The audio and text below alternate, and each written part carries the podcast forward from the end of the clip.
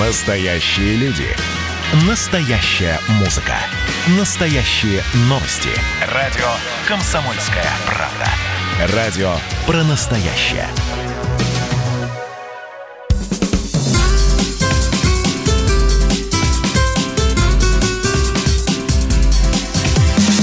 Программа с непримиримой позицией.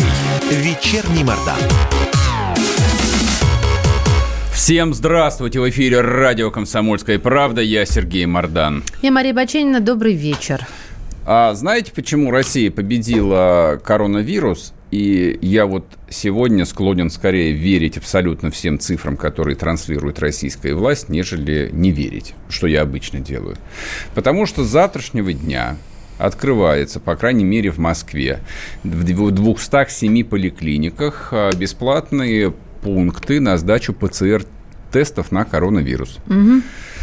Соответственно, если по улицам города ходят сотни тысяч биологических бомб, которые заражают все живое и от нас скрывают заболевших и умерших, это, по идее, должно сразу вскрыться.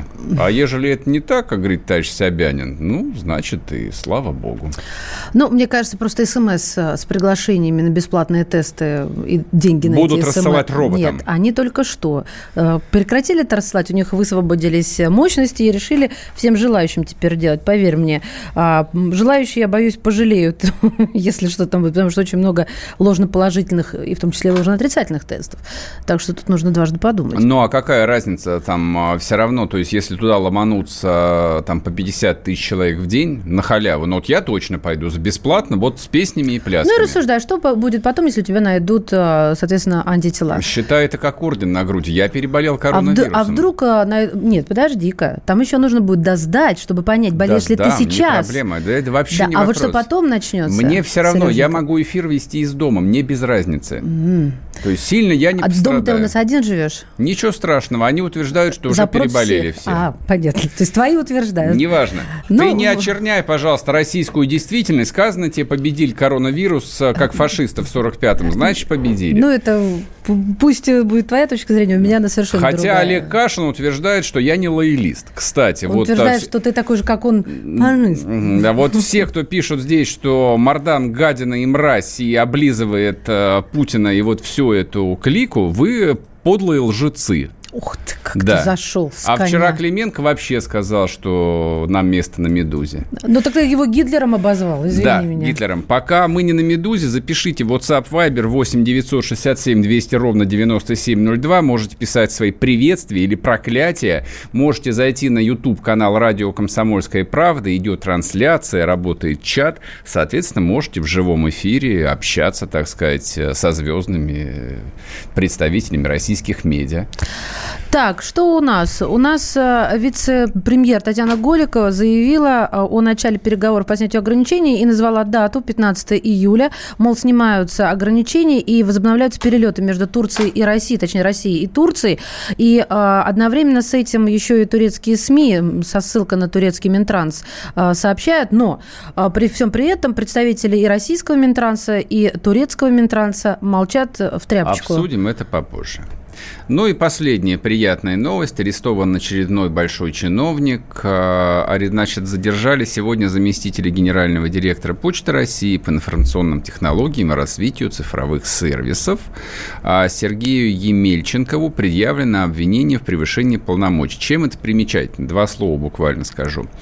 А, ну, в представлении обычного российского обывателя почта – это вот такие, ну, в Москве не обшарпанная, а в провинции а- Обшарпанная. Обш- У обша- меня на районе обшарпанная. Хорошо, обшарпанные такие странные э, места. Отделение. Да, отделения, где люди получают э, журнал, наверное, до сих пор «Крокодил» И по подписке, вот, а также Алиэкспресс. приусадебное хозяйство. А молодежь получает там посылки с Алиэкспресса. И это, собственно, как бы все, для чего существуют эти места. При этом там оплачивается электричество, коммуналка, и хотя бы 2 рубля, ну, сотрудникам платят. А им реально платят 2 рубля, скажем, в Смоленской области.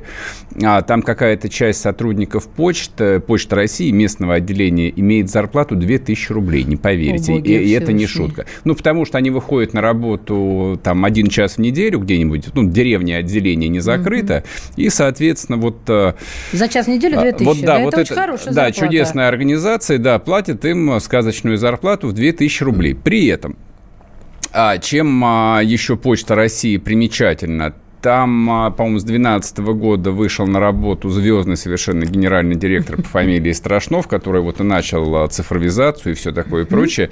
А задержанный нынче заместитель, по-моему, начал свою карьеру при нем, и, видимо, вот цифровизация была действительно масштабной, большой. Это без шуток. Там десятки миллиардов рублей были потрачены, не знаю, на какие-то провода интернет-технологии, а предыдущий генера- генеральный директор, сейчас Почту России возглавляет бывший министр транспорта, а предыдущий генеральный директор прославился в масс-медиа покупкой великолепной квартиры а, в Хамовниках за 1 миллиард рублей. Красота. На строгий вопрос недоуменных сограждан а, «это как?» он сказал, что в ипотеку да, на 30 да, да, лет. Было. Вот понимаете, и после этого а, словосочетание «Почта России» рядом со словосочетанием «картельный сговор» начинает звучать иначе. То есть, все. Понимаешь, кстати, что кстати, это и есть настоящий бизнес. По поводу сговора. А, ты знаешь, что в пандемию посылки доставляли а, доставкой, и платить надо было налом 100 рублей. Ну, вот комфортно и недорого доставка была. Ну, ну в общем, в дай бог здоровья. Если это правда, надеюсь, что ему дадут 25 э, с конфискацией, я бы и всю семью... А, нельзя про семью мне mm. говорить. Я обычно предлагаю семью отправить на поселение, но меня ругают, называют за это людоедом. Ладно, пусть его одного посадят и всех его подельников. Поехали. Вечерний Мордан. Так, а теперь о возобновлении авиасообщения с Россией, Турции с Россией с 15 июля. А в этой а, теме, мне кажется, очень важно не выпадать из контекста. А контекст а, заключается в том, что три дня назад, ну, точнее, с прошлой недели мы тут а, с Марией пытались имитировать истерику, не очень получалось. Другим нашим коллегам центральных телеканалов и других радиостанций это удавалось лучше. Мы, соответственно, обличали проклятого Эрдогана за то, что он гадина такая в Святой Софии опять устроил мечеть. А разговор этот шел в контексте, что это пощечина мировому христианству, что это личная пощечина России, поскольку Москва Третья, Рима четвертому не бывать. Я напомню, что Константинополь, который сейчас по недоразумению называется Стамбулом, это второй Рим, а мы вот уже наследовали Стамбулу из Константинополя, который э, османы взяли в 15 веке, по-моему, 1437 году, если я не ошибаюсь. Но могу немножко ошибаться, поправьте меня.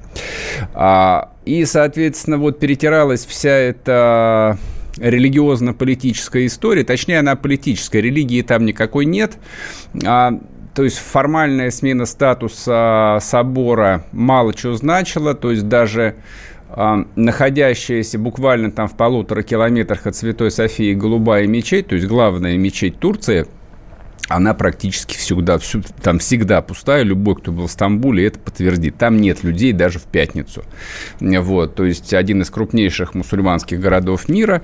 Естественно, там а, мечети есть практически в каждом районе, и народ, кому это надо, ходит туда и точно не прется в центр. Вот, решение это было политическое. У Эрдогана претензии на то, чтобы стать э, ну, не то чтобы подлинным преемником Ататюрка и новым султаном, ну да, как бы есть амбиции, амбиции воссоздать Великую Турцию, поэтому вот а, случилось то, что случилось. И да, и все задавали вопрос, а, а как же Россия ответит? И Россия, так сказать, ответила, я бы сказал бы, громыхнула яйцами.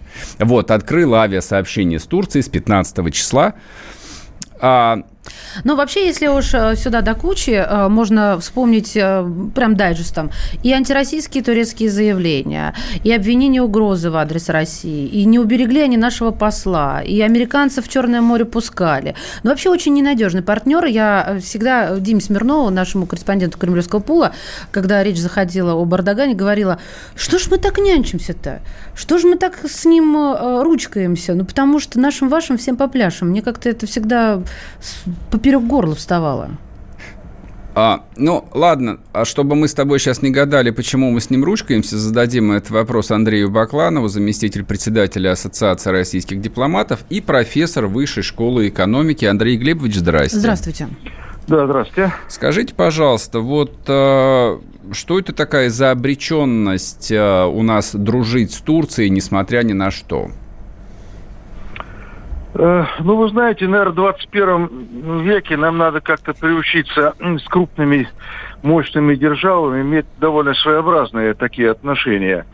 Э, в тех вопросах, где сходятся наши позиции или где нам выгодно, ну, нам надо дружить. Где они не сходятся и где что-то, ну, нас по-разному иногда бывает подход. Надо, наверное, честно говорить или даже поддавливать.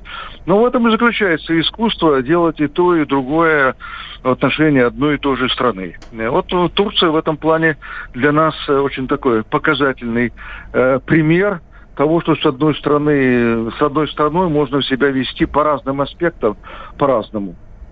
Скажите, пожалуйста, в каких объективно-политических моментах а, наши позиции с Турцией ну, вот категорически расходятся, но нам приходится наступать себе на горло? На ваш взгляд? Э, ну, есть такие позиции. Ну, смотрите, у нас э, внутриполитический вопрос по Крыму, он провисает, mm-hmm. и пока сдвигов никаких нет. Чувствительный для Российской Федерации момент, хотя, ну, есть и другие политические вопросы, где у нас сходится. Теперь э, по Ливии сейчас у нас довольно серьезные разногласия, потому что они начали уже энергично делить часть там территории прибрежной, морской. Но это задевает интересы многих стран, потому что у нас есть такое понятие Черноморско-Средиземноморское. Андрей Глебович, я прошу прощения, перебью да, вас. Мы сейчас да. вынуждены будем на двухминутный перерыв уйти. А подождите, продолжим разговор чуть позже. Программа с непримиримой позицией. Вечерний Мордан. Георгий Бофт. Политолог, журналист – магистр Колумбийского университета, обладатель премии «Золотое перо России» и ведущий радио «Комсомольская правда».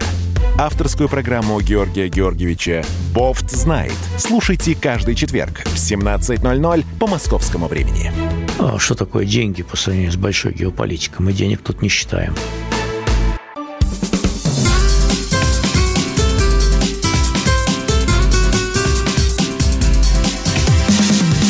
Программа с непримиримой позицией. Вечерний Мордан. И снова здравствуйте. В эфире радио «Комсомольская правда». Я Сергей Мордан. Здесь Мария Баченина. Общаемся мы с заместителем председателя Ассоциации российских дипломатов, профессором Высшей школы экономики. У нас на линии Андрей Бакланов. Андрей Глебович, вы с нами, да? Да, да, слушаю. Да, закончите, пожалуйста, пожалуйста, вашу мысль. Вот по каким ключевым а, политическим, геополитическим моментам мы с Турцией расходимся, и они потенциально, в общем, будут а, ну, такими вот раздражающими, не знаю, болячками в наших отношениях по жизни. Ну, я бы выделил два момента. Э, это Ливия э, и Сирия, как э, потенциальные, как выразить, болячки. По Ливии нас не устраивает тоже два момента. Значит, во-первых, с правительством Сараджа Э, турки начали делить э, в одностороннем таком порядке, без согласования с другими заинтересованными сторонами, средиземноморскими, черноморскими, э, часть водных, водных территорий. Ну, это выходит за рамки того, что следовало бы делать. И второе, они продолжают перебрасывать довольно массированно с территории Сирии, некоторых других даже стран, судя по всему, элементы такие террористического плана, усиливая группировки, которые воюют против Сарадж. У нас это э, в Ливии, конечно, не устраивает. По Сирии назревает довольно такой сложный разговор с турками. Эм, они нам в свое время, нам и сирийскому правительству немало помогли в ликвидации э, таких баз э, боевиков на территории, которая прилегала к столице и некоторых других местах. Угу. А потом все они сконцентрируются в Идлибе. Были временные договоренности. Вот наши друзья сирийские говорят, что Э, ну, временно еще бывает, оно начинается и заканчивается. Вот пора нашим коллегам из Турции закончить свое военное присутствие. А мы считаем, что временные все эти arrangements, э, все эти договоренности заканчиваются. Пускай все, кто имеет сейчас военные формирования без согласия э, законного правительства Сирии, а это как раз в первую очередь американцы и турки, пускай они возвращают обратно свои войска. Ну, вот, вот такой вопрос понятно, э, назрел. Понятно. И он такой сложный для нас, потому что мы в свое время э, договаривались действительно на временно, э, на временной основе с турками. Как, ну, все имеет конец. И сейчас такой деликатный момент подходит, когда придется этим вопросами заниматься. Ясно. Спасибо вам большое. С нами на связи был Андрей Бакланов, заместитель председателя Ассоциации российских дипломатов, профессор Высшей школы экономики. Говорим о наших тесных отношениях с Турцией. И про Турцию сейчас э, продолжим разговаривать э, по следующей теме. А разгорается, прям, э, ну, не хочется там кликать, но разгорается конфликт между Арменией и Азербайджаном. А военные столкновения принимают все более угрожающие масштабы. В Баку утверждают, что с их стороны погибло уже 11 человек. Говорят, что с армянской стороны погибло около 100. В Ереване, естественно, эту информацию называют фейком, но говорят о том, что у них погибло 4 человека. Но очевидно, что там этот кровавый счет открыт. В Баку вчера прошли многотысячные демонстрации с требованием объявить войну. А в Армении тоже народ горячий. Ну вот а, ситуация развивается по такому самому негативному сценарию. Те, кто помнит 92-94 год, когда была полномасштабная война между Арменией и Азербайджаном а, в Карабахе, вот, собственно, в памяти всплывает только это. У нас есть там Сейчас а, будем а, звонить послу Азербайджана разговаривать на эту тему. Но понимаете, в чем дело? А, Сергей сказал по поводу Турции, да, что а, она продолжится в наших с вами беседах. А почему он так сказал? Потому что Турция очень определенно, многие страны, но на фоне этих многих стран, в первую очередь, конечно же, звучит голос Анкары, которая заняла очень четкую позицию в пользу Азербайджана. И не просто там она сейчас поставляет беспилотники, насколько сообщается средства массовой Ударные информации. Ударные беспилотники. Да, ударные, да, спасибо. Но а, готова ввести войска.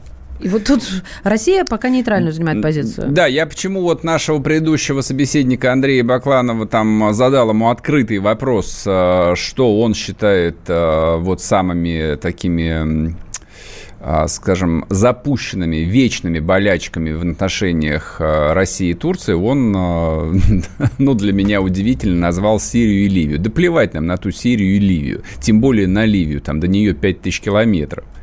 А главная, главная наша потенциальная проблема в отношениях с Турцией – это так называемый тюркский мир, который турки называют своим. То есть они открытым текстом, это цитата, говорят, что мы с Азербайджаном один народ, два государства. Они то же самое говорят про российских татар и башкир. Мы один народ, тюрки. Вот в чем проблема. Проблема совершенно не в мифическом исламизме Эрдогана. Бог бы с ним. То есть как бы нам, нам а, там 20 лет удается решать э, бизнес э, с, с, вахаб, да, с вахабитами в Саудовской Аравии. А речь именно идет о пантюркизме. С нами на связи чрезвычайный и полномочный посол Республики Азербайджан в России Палат Бельбюль-Аглы. Палат Муртузович, здравствуйте. Здравствуйте. Здравствуйте, господин посол. А у вас а, есть а, открытая возможность а, вот донести до наших слушателей позицию Азербайджана по конфликту, который, ну, судя по всему, угрожающим образом разгорается на вашей границе с Арменией. Что происходит? Совершенно правильно. Спасибо большое за предоставленную возможность. Я, конечно, с удовольствием ею воспользуюсь. Спасибо большое. У вас популярная станция, и, честно говоря, когда я езжу в машине, но в другое время времени не бывает, я с удовольствием слушаю ваш эфир. Спасибо. Так что спасибо большое, что позвонили. Ситуация такая, 12 числа э, Значит, у нас, э, ну, вы знаете, с Нагорным Карабахом мы ее называем линия соприкосновения. А непосредственно с Арменией это граница между Азербайджаном и Арменией. Хотя в Советском Союзе, как вы знаете, были только административные границы. Но, тем не менее, сегодня, ну, она называется границей. Есть эта граница, стоят войска с той стороны и с этой стороны. И, в общем-то, к удивлению, днем, где-то после 12 часов, начался обстрел, причем из тяжелых вооружений, э, такого, в принципе, вот, э, ну, можно сказать, что с 94 -го года уже не было. И это было неожиданностью, и поэтому есть э, погибшие с нашей стороны буквально сразу в первые, в первые несколько, э, там, не знаю, полчаса или сколько времени было, четверо погибших, шестеро раненых и так далее. Естественно, начались ответные действия, начался ответный огонь. Э, дальше больше. И вот разгорелся такой совершенно э, неожиданный, хотя всегда как-то, ну, ожидаешь там на линии соприкосновения с Карабахом.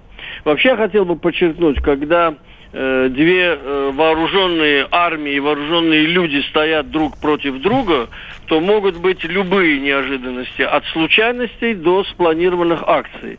Мы расцениваем это как спланированную провокационную акцию с целью привлечь ОДКБ и, естественно, прежде всего Россию как главную страну ВДКБ и э, вы знаете, что Россия является сопредседателем Минской группы.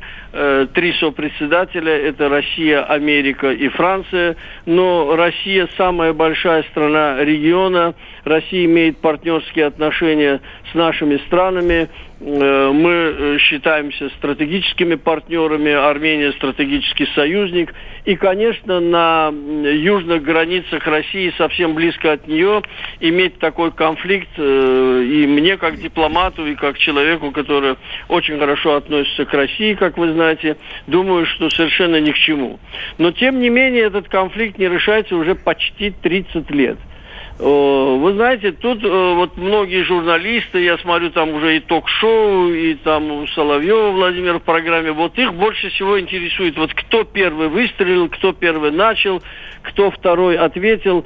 Вы знаете, вот по мне, мое мнение, может быть, оно спорное, но пока не решится суть конфликта, пока конфликт не будет э, решаться э, на мирных переговорах, такое возможно в любой день, в любой день, в любой час, в любую минуту. И удивляться этому не надо. Я говорю об этом уже много лет, но, к сожалению, меня не слышат потому что конфликт надо решать по существу. 20% э, территории Азербайджана оккупировано со стороны Армении. Э, есть международно признанные границы. Это очень легко отсмотреть в Гугле. И там совершенно четко видно, где чья территория и какие территории оккупированы. Ну сколько лет можно говорить о том, что надо вывести войска Э, с территории другого государства. Есть четыре резолюции Совета Безопасности ООН 93 -го года, они не исполняются. Есть решение Генеральной Ассамблеи ООН, она не исполняется. Есть решение ПАСЕ, ОБСЕ, э, значит, Организации Исламской Солидарности, многих-многих международных организаций, которые осуждают Армению и требуют вывести войска значит, с нашей территории. Палат Муртузович, извините, перебью вас. Я вот что хотел спросить. Вчера были многотысячные демонстрации в Баку с, треб... да, мы сейчас с, треб... с треб... у, у нас, у нас просто буквально сейчас... одна минута до перерыва остается. А, вот так, да? Вы знаете, конечно, когда вот происходят такие события, и когда, э, значит, не решается годами вопрос, то, естественно, в обществе возникает большое напряжение. Вот вчера это напряжение вылилось на улицы. Это почти полмиллиона людей, которые вчера э, значит, до утра митинговали в Баку с требованием раздать оружие, начать немедленно боевые действия, очень много добровольцев на фронт. Здесь, в Москве, граждане России, азербайджанцы, вот у меня на столе 7... Палат Муртузович, спасибо большое. С нами был посол Азербайджана Палат Бельбюляглы. Вечерний Мордан. Как дела, Россия? Ватсап-страна! Это то, что обсуждается и то, что волнует. Это ваши сообщения в прямом эфире, в том числе и голосовые. Каждый будний день с 11 до 15 часов с Михаилом Антоновым. Эфир открыт для всех. Включайтесь. Радио «Комсомольская правда». Радио про настоящее.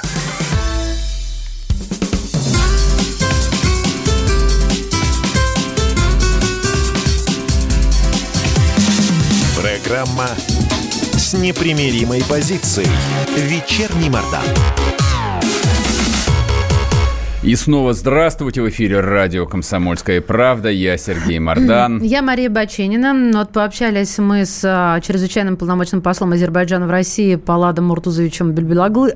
И, а, естественно, ну вот заявления прозвучали. А хочется узнать гораздо больше. Зачем это вообще нужно и кому заявление, это нужно? Нет, заявление да. традиционное. В общем, Именно, когда да, обсуждаешь спасибо, э, да, с азербайджанцем тему Армении, там, там знаешь наперед, что ты услышишь. Когда ты обсуждаешь э, эту тему с армянином, ты тоже знаешь наперед, э, что ты услышишь. Вот 30 лет, правда, я 30 лет это наблюдаю, и, честно говоря, такой устойчивой взаимной ненависти, причем практически всеобщей, не то чтобы какой-то люмпин там об этом говорит, вот именно в такой тональности об этом говорят образованные люди. Ну. Для, для меня это правда, это совершенно удивительно. То есть вот, э, ну, как бы у русских э, там, в, ну, вот в эмоциональном историческом анамнезе нет ничего похожего. Там, я, ну, про немцев не говорим, война кончилась не, это между, там, это 75 лет назад. да. народы, да. Тут вот, не, не а здесь, э, в общем, э, такое там оно, библейское. Um. А, так, ты знаешь, а, я какие встречаю вопросы в интернете. А почему... Да-да. Я, я просто вот, а, чтобы, знаете, соблюсти не то чтобы политез, но некое равновесие Паритет, после, да, конечно. да, после разговора с Бельбюляглы, хочу поговорить с человеком с условной другой стороны. У нас на связи Дмитрий Тумасов. Он бакинский армянин.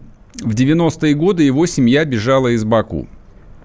Дмитрий, вы слышите нас? Да, слышу. Здравствуйте, Здравствуйте. Скажите, пожалуйста, что вы думаете? Вообще этот конфликт имеет хоть какую-то перспективу, а, ну не знаю, ну, не, не исчезнуть, ну да. хотя бы по, принять какие-то условно цивилизованные формы?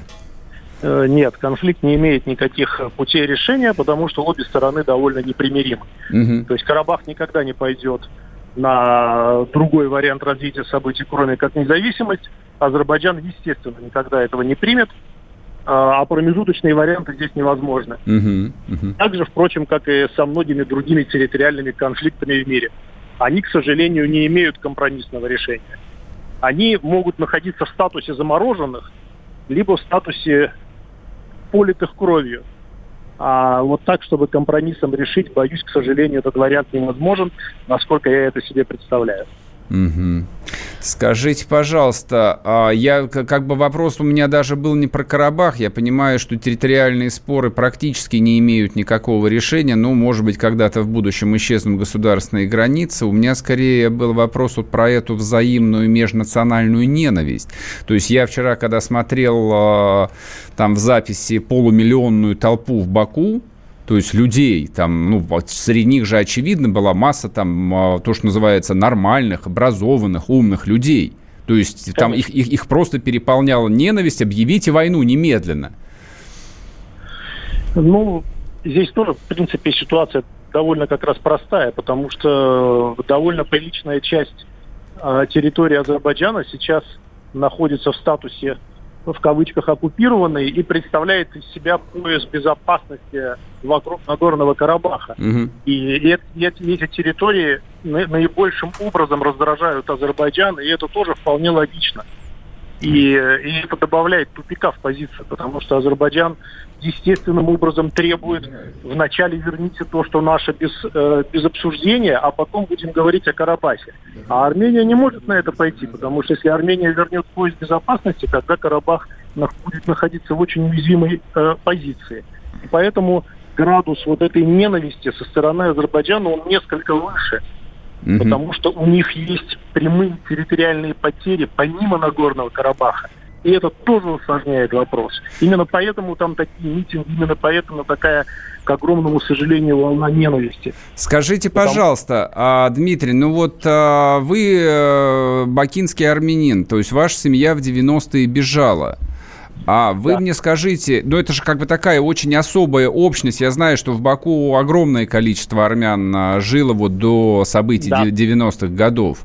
А вот а, в этой среде примирение внутреннее, оно вообще возможно? Или это там а, можно оставить все потомкам, детям, внукам? Нет, в этой среде как раз примирение возможно, и, и среди бакинских армян и бакинских азербайджанцев существуют довольно тесные связи. Mm-hmm. У меня друзья остались э, всех национальностей, евреи, азербайджанцы, армяне, русские. То есть мы э, внутри этой общности как раз ситуация, ситуация попроще. Mm-hmm. А, проблема в том, что за эти 20-30 лет выросла молодежь, в Азербайджане, в Армении, которая не видела вот друзей армян или друзей азербайджанцев, и они не любят друг друга.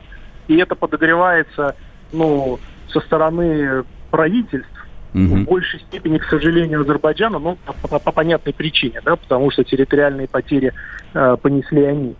И вот эти люди, которые не видели другую национальность рядом и только слушают какую-то пропагандистскую машину, вот они наиболее непримиримая и сложная ситуация. Угу. А те, кто, а те, кто жил вокруг, люди старшего поколения, э, им проще, потому что они видели хороших друзей азербайджанцев, хороших друзей армян. Ну, наверное, и плохих тоже но с ними как раз попроще. Ясно, Внутри ясно. Внутри вот этой социальной группы проблем меньше всего. Я понял. Спасибо, Спасибо вам большое. С нами на связи был Дмитрий Тумасов. Его семья в 90-е годы бежала из Баку. Он а, бакинский армянин.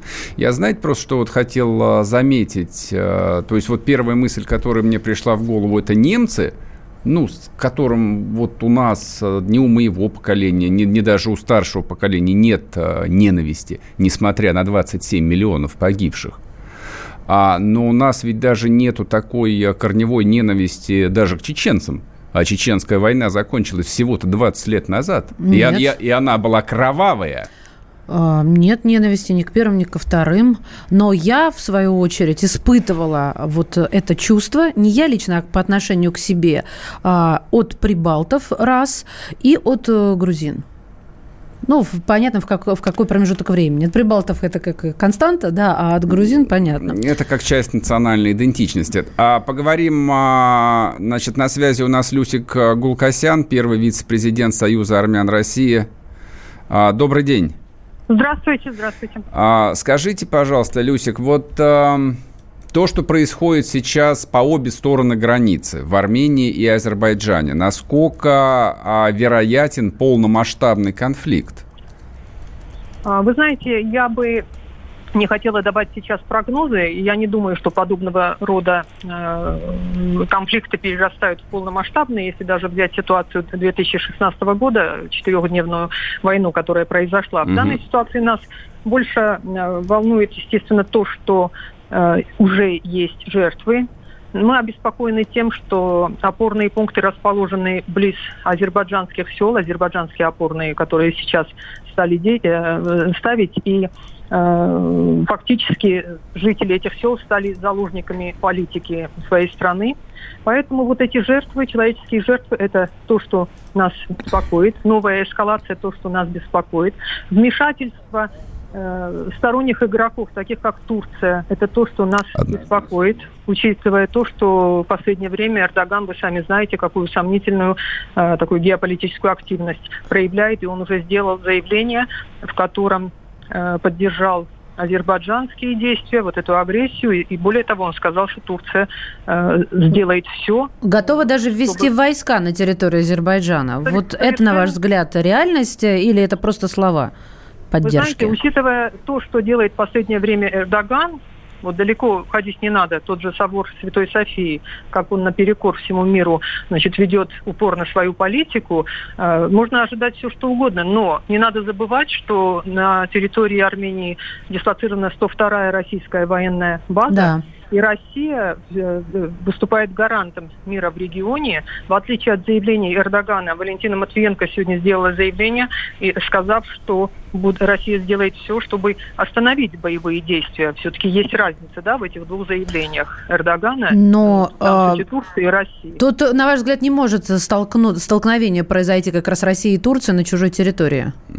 Я уверен, я уверен, что точно Россия не допустит столкновения с Турцией э, не из-за Армении, ни из Азербайджана. Отвеч... Извините, что я за вас Я в ключе, в ключе поведения Эрдоган, который вот Людька характеризовала, задаю вопрос. Знаете, есть соглашение, по которому именно России, российские пограничные войска, расположенные на территории Армении, защищают внешнюю границу. Ясно. Не надо об этом забывать. Да, мы об этом не забываем. Спасибо большое. С нами на связи была Лю, э, Люся Гулкасян, первый вице-президент Союза армян России.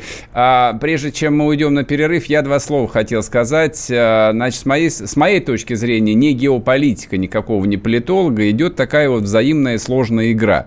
То есть в базовом, в первом варианте непримиримая вражда между Азербайджаном и Арменией. Плюс в Армении внутриполитическая нестабильность, там новый амбициозный премьер-министр, который, в общем, хочет а, заслужить поддержку избирателей, ну и, видимо, остаться в истории, как хочет любой руководитель. Для этого, в общем, видимо, нуж, нужна может быть, нужна, может быть, нет, какая-нибудь маленькая победоносная война.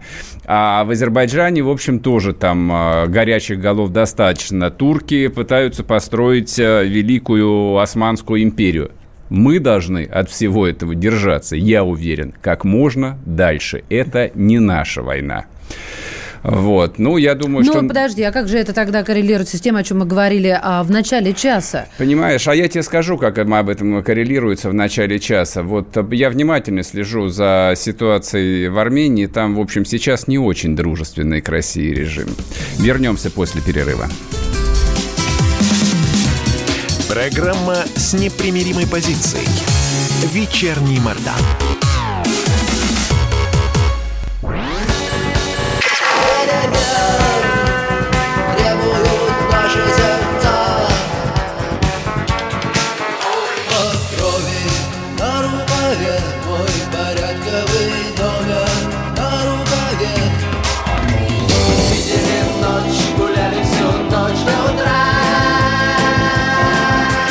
«Комсомольская правда». Радио поколения кино.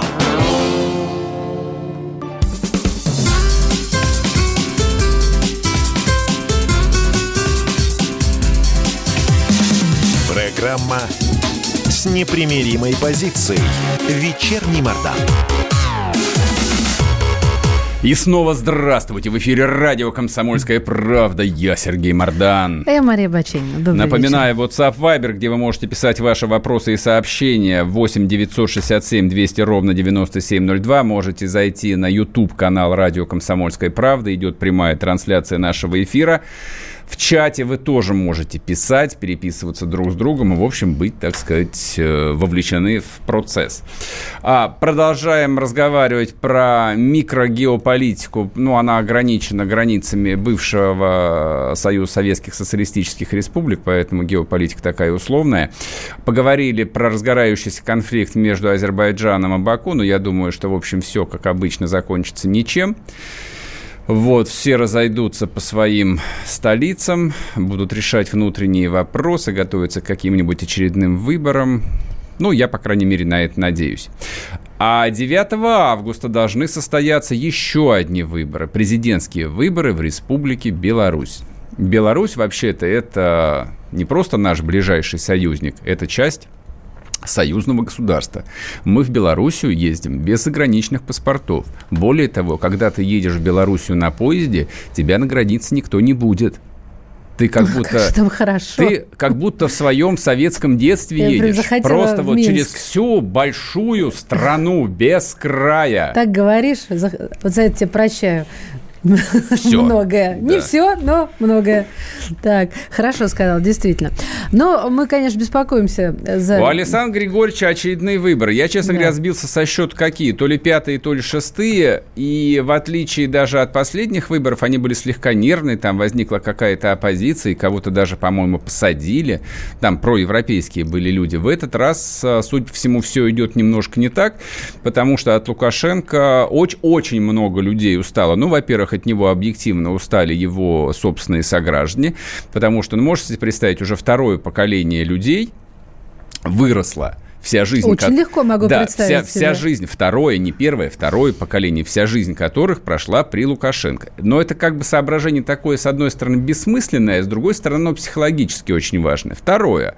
А Белоруссию, которую называют таким последним осколком СССР, а, действительно может очень сильно раздражать, а, ну, скажем, 25-30-летнего, 40-летнего человека, который многократно ездил, не знаю, в Литву, в Польшу, в Россию.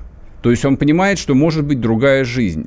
Он умом понимает, что есть плюсы, есть минусы, но чисто эмоционально вот эта вот другая жизнь, которая есть, ну, не знаю, где-нибудь в Риге, в Москве, в Варшаве, она поинтереснее, она поживее. И жить в этом вот чистеньком, но застывшем совке молодежь просто не хочет. Поэтому с выборами у Лукашенко в этот раз все идет не очень. Естественно, никаких официальных рейтингов э, не существует. А, по-моему, сегодня они показали первые цифры. Там тоже первый было... раз показали Первый раз, цифры. да, первый раз Лукашенко с гордостью предъявил цифры. Это был анекдот, потому что он говорит, да вот показываем совершенно секретную информацию. У меня рейтинг действительно упал месяц назад. И Он около б- 60%. Он был 67%, но сейчас растет, сейчас уже 76%, и вот-вот перевалит цифру 80. 80. Да, и оппозиционеры, ну хорошо, если они соберут 10%, ну потому что они, как их там называют, либерастами тоже, наверное, по идее, да? Ну, Но все же, кто против власти, они либерасты. По-белорусски либераст как будет? Либераст. Вот так. Да-да-да, не знаю. Ты с каким-то немецким акцентом да, говоришь. получилось не, не Вот, очень. Значит, для того, чтобы либерасты набрали 10%, а, Александр Григорьевич пошел, ну, по проверенному пути. То есть, будь я на его месте, я пошел бы по тому же самому пути. Он просто двух ключевых а, оппозиционных кандидатов.